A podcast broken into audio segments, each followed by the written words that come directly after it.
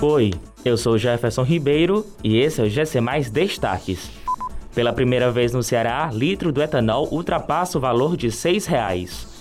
Ministro da Economia disse que garantir aumento do Bolsa Família para 300 reais é prioridade. Após duas semanas, Fiocruz volta a entregar doses da vacina contra a Covid-19.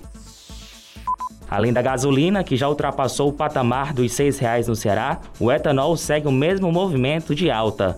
Para muitos cearenses, o combustível servia de opção mais econômica, mas agora já chegou à marca de R$ 6,30 em Crateus. A cidade cearense apresenta o maior preço do estado, segundo os dados da pesquisa de preços realizada pela Agência Nacional de Petróleo. O ministro da Economia, Paulo Guedes, disse que o governo tem como prioridade zero a efetivação do Bolsa Família com valor de 300 reais. De acordo com ele, os custos do programa social serão bancados com recursos advindos do imposto de renda e estarão dentro do teto de gastos do governo federal. Guedes criticou ainda segmentos empresariais que são contrários à reforma tributária do imposto de renda. Segundo ele, essas pessoas estão inviabilizando o Bolsa Família.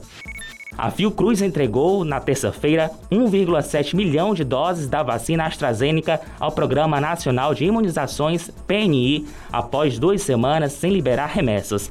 Parte dessas doses, 50 mil imunizantes, ficará no estado do Rio de Janeiro e o restante seguirá para o Ministério da Saúde em Brasília. Segundo a Fundação, o maior intervalo entre as remessas ocorreu porque o IFA, importado para a fabricação da vacina, só chegou ao país no fim do mês passado.